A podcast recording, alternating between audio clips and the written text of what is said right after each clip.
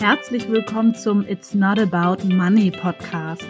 Wenn du eine Frau bist, die ihren Lebensreichtum entwickeln will, die beruflich und privat erfüllt sein will, mit den nötigen finanziellen Mitteln und ohne Dauerstress, emotionale Achterbahnfahrt und Burnout, dann bist du hier genau richtig. Ich bin Marie und ich bin dein Host für diesen Podcast. Herzlich willkommen zur heutigen Folge. Ich freue mich total, dass du heute dabei bist. Heute wird es um deine inneren Instanzen gehen, deine drei inneren Instanzen. Und ich möchte dir damit helfen, dass du Konflikte und auch innere Konflikte vielleicht neu verstehen lernst und da einen neuen, wobei was heißt vielleicht, ich weiß, dass du ziemlich sicher viel über dich verstehen wirst damit und auch so ein bisschen diesen modernen Spiritualitätstrend vielleicht da auch noch mal einsortieren. Genau. So, auf jeden Fall fangen wir erstmal an. Ich hatte dir ja schon in einer der vorherigen Folgen so ein bisschen das Eisbergmodell erklärt. Das heißt, wo du quasi unten, das also unter der Wasseroberfläche das Unterbewusstsein hast und darüber dieser kleine Zipfel, etwa 5% sind eben bewusster Verstand. Ja, die schauen so über diese Wasseroberfläche hinaus. So was du vielleicht schon weißt, ist, dass diese fünf Prozent können das untere nicht steuern. Also das heißt, unser Unterbewusstsein hat in ganz, ganz, ganz vielen Bereichen einfach die Kontrolle über unser Leben. Ja? So, das heißt zum Beispiel, die meisten Prozesse im Körper, also eigentlich alle, laufen unterbewusst ab. Ja? Also Verdauung, Bewegungen und so weiter. Das ist ja nicht so, dass du denkst, ah ja, ich muss, ich schaue gerade auf meinen Finger, muss meinen Finger jetzt zusammen, ähm, meine Finger zusammenziehen und dann ball ich eine Faust und so weiter. Du denkst Faust und dein Körper weiß genau, was er zu tun hat und nicht genau, wie die Muskelgruppe heißt, die dann kontrahieren muss und so weiter und so weiter, ja. Also das ist quasi, hm, das darfst du einfach wissen. Zusätzlich zu dem, wie dein Körper gesteuert wird, sind natürlich in deinem Unterbewusstsein auch noch andere Dinge abgelegt. Ja, also alles, was du in deiner frühen Kindheit erlebt hast, sind dort wie Prägungen, wie Muster, die sind da einfach drinne verankert. Ja, und die steuern dich auch. Das heißt, die Beziehung, die du jetzt hast, ist oder Beziehungen auch zu Freunden und so weiter ist maßgeblich von deinem inneren, dein unsichtbares Skript, ja, deine inneren Prägungen wird die maßgeblich beeinflusst, was du über Welt denkst, über Männer denkst, über Frauen denkst, über Berufe denkst und so weiter. Alles ein Ergebnis von Prägung, von Umfeld und so weiter, ja. Und das steuert dich natürlich auch, völlig klar.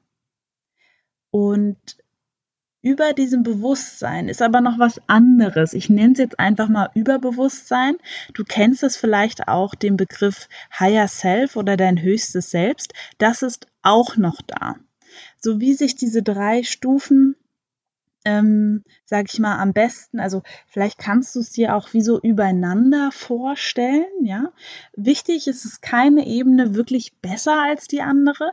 Am besten ist es quasi die einzelnen Ebenen zu kennen und die in Harmonie miteinander zu bringen, ja. Das heißt quasi, hm, der bewusste Verstand steht eben so ein bisschen zwischen dem Unterbewusstsein und dem Higher, also dem Higher Self, deinem höchsten Selbst. In diesem höchsten Selbst, diesem Zustand, das ist so absolute, wie soll ich sagen, das, das kennst du. Das ist so, da fühlt sich alles irgendwie leicht an. Das höhere Selbst, das bewertet nicht, das geht aus der Logik raus, das beobachtet einfach nur und es bleibt eben sehr bei sich und bei seinem Kern, bei seiner Energie. Vielleicht kennst du diese Zustände von dir in deinem Leben schon. Ich würde dir das auf jeden Fall sehr, sehr wünschen. Das Bewusstsein ist quasi, also, ne, das ist die Logik. Logik ist toll, ja. Es ist dieser rationale Verstand, es ist dieses Durchdenken. Und das hängt quasi manchmal so ein bisschen zwischen dem Unterbewusstsein und dem Überbewusstsein fest. Ja, weil es manchmal völlig überfordert ist und auch so ein bisschen zerrissen, weil es weiß irgendwie ganz viel, ja, es ist dieser, dieser Wachzustand, es denkt sich einfach und es wird eben leider auch total viel vom Unterbewusstsein einfach gelenkt. Das Unterbewusstsein denkt im Schubladen, bewertet ständig, hat seine Muster und Prägung. Viele davon sind gut, viele davon sind nicht so günstig und die lenken quasi dein Bewusstsein und deine Bewertung, die du auch in deinem bewussten Verstand dann hast. Ja.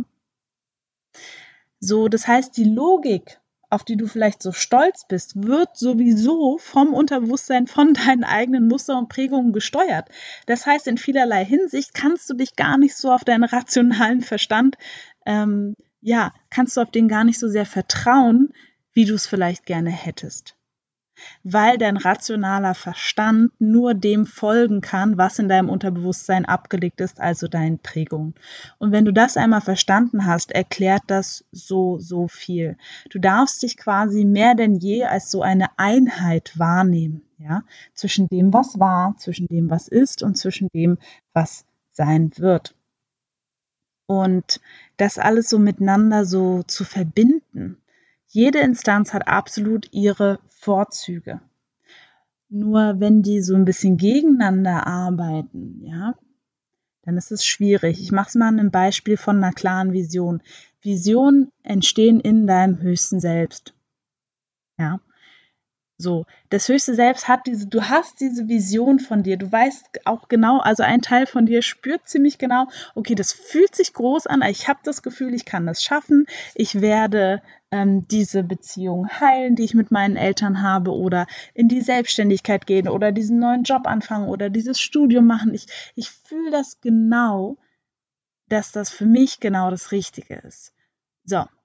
In deinem Unterbewusstsein ist aber vielleicht zu ähm, Studium oder zu neuem Beruf oder zu neuen Herausforderungen was Ungünstiges abgelegt, sodass dein bewusster Verstand dann vielleicht denkt, oh, vielleicht sollten wir das nicht machen. Was ist, wenn das zu schwer wird? Was ist, wenn das zu viel Zeit dauert? Was ist, wenn ich mir das nicht leisten kann und so weiter? Und dann schießt dein, dein rationaler Verstand mit ganz vielen Gründen dagegen ja, gegen dein höchstes Selbst, was ihr euch da Schönes ausgemalt habt. Dein rationaler Verstand, dein Bewusstsein ist komplett dagegen weil es aus Ängsten vom Unterbewusstsein gesteuert wird.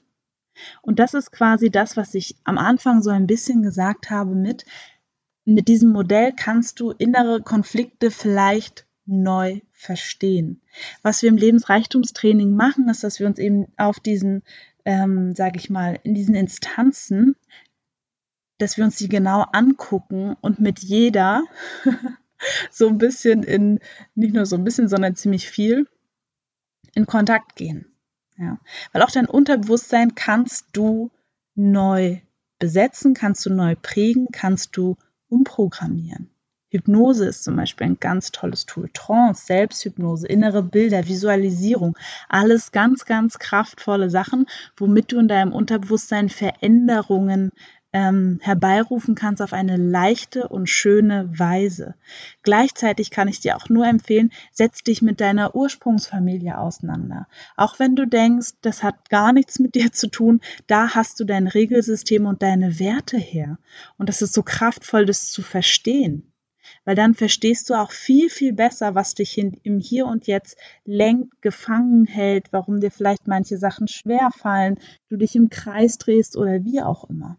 Da ist wirklich so eine, ich will es jetzt nicht Ahnen, Ahnenarbeit nennen, weil es stimmt nicht nur, fang in deiner Familie an. Schau dir das an. Welche Rolle hattest du da früher? Wie war eure Dynamik innerhalb der Familie? Ja, was, wie warst du als Kind? Das liefert unheimlich wertvolle ähm, Impulse quasi oder wertvolle Informationen eher darüber, wie heute dein bewusster Verstand funktioniert, warum du manche Sachen gut findest. Ich sage immer, unser Gehirn findet für alles Gründe, ja, also für alles. Du kannst dich in jeder, ähm, äh, in jede Sache rein, ähm, also selber reinsteigern und reinreden, weil dein Gehirn findet für alles Gründe, wenn du ihm Fragen stellst. Das heißt, was wir rausfinden wollen, ist okay, was ist denn auf der Ebene drunter? Und was eben ganz toll wäre und was so, weswegen ich dieses Lebensreichtumstraining auch mache, ist diese drei Dinge in Einklang zu bringen. Also auch zu verstehen, wann ist im bewussten Verstand einfach gerade mein Quatschi oder mein innerer Kritiker aktiv aus einer Angst, ne, die ich früher mal hatte und jetzt auch loswerden will. Und wie kann ich da mit meinem bewussten Verstand auch mal ganz streng reden und sagen, nö, du, ich höre dir jetzt einfach nicht mehr zu. Ich bin dafür einfach nicht mehr zu haben. Ja, genau. Okay. Ich denke, dass sich das ganz, also hoffentlich ganz klar dir ähm, ja mitgeben konnte, weil wenn du das einmal verstanden hast, wie das so aufgebaut ist, ist es, finde ich, ziemlich hilfreich, um auch so zu schauen, okay, woher kommt denn jetzt gerade das, das Thema, was ich habe? Ist es, dass ich mir auf Bewusstseinsebene, meinem rationalen Verstand irgendwas einrede? Ja, woher weiß ich, dass das wahr ist? Ähm, gäbe es noch andere Möglichkeiten? Habe ich irgendwas übersehen, was ich aber sehen sollte? Stell dir ruhig diese Fragen. Dein Gehirn gibt dir echt coole Antworten auf neue Fragen. Probier es einfach mal aus, ja?